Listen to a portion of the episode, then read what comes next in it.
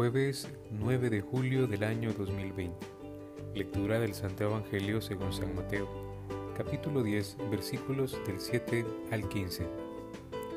En aquel tiempo envió Jesús a los doce con estas instrucciones.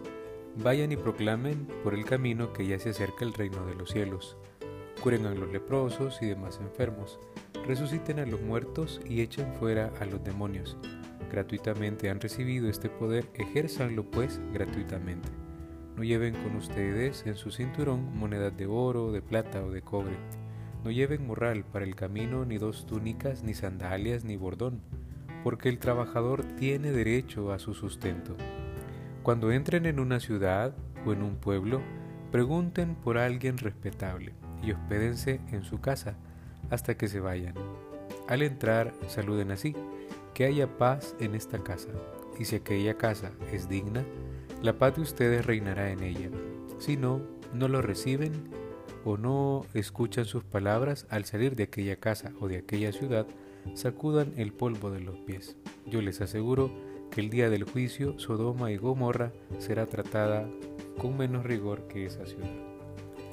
Palabra del Señor, gloria y honor a ti, Señor Jesús.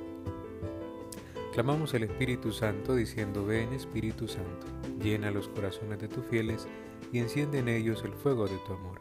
Envía tu Espíritu y serán renovadas todas las cosas, y renovarás la faz de la tierra. Jesús, ¿qué hay de nuevo?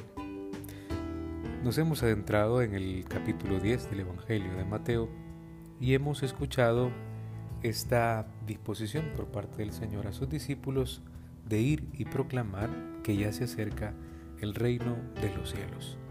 Pero entre las condiciones de toda persona o de todo discípulo que asimila el mensaje del Señor, tiene que tener claro que se tiene que despojar de muchas cosas, de lo material, de las partes quizás que más nos gustan, de pequeños eh, gustos también.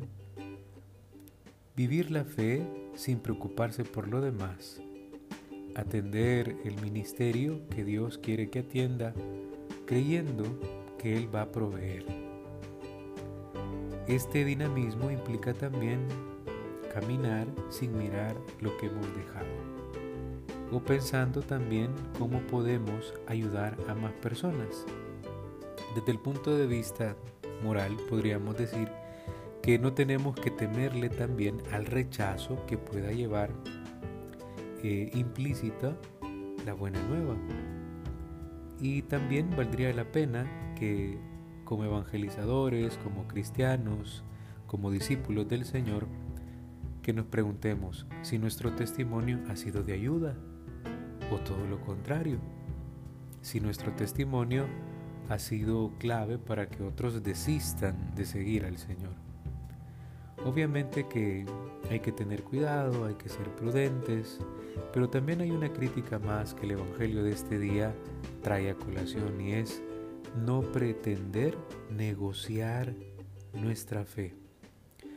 Pensemos que el mensaje del Señor eh, implica también regalías por parte de personas que reciben con gran disposición esta palabra hay que purificar nuestra intención para no caer también en ciertas tentaciones. Por otra parte, ya desde el punto de vista personal en nuestra historia, pensemos que esta evangelización se hace efectiva también no solo a través de su palabra, sino compartiendo el servicio, dando nuestros conocimientos, poniendo en juego nuestras habilidades, aprendizajes, profesiones con la mayor disposición dar con amor y sin esperar nada a cambio, cuando lo hacemos con esa entrega, pues tendrá más eficiencia lo que hagamos. Y luego también nunca descartar que tú y yo somos evangelizadores, que el tema evangelizador tiene que ser constante y sin límites porque Dios necesita que nosotros seamos nobles, seamos responsables, seamos comprometidos con su causa. Lo que el Señor quiere es que vivamos los valores del reino y cuando vivimos estos valores también estamos expulsando al entrometido, ¿verdad? Al enemigo, al demonio. Así que ánimo, que el Señor cuenta contigo, el Señor cuenta conmigo y como decía Monseñor Romero, con su todo y con nuestra nada haremos mucho. Ave María Purísima, sin pecado concebida.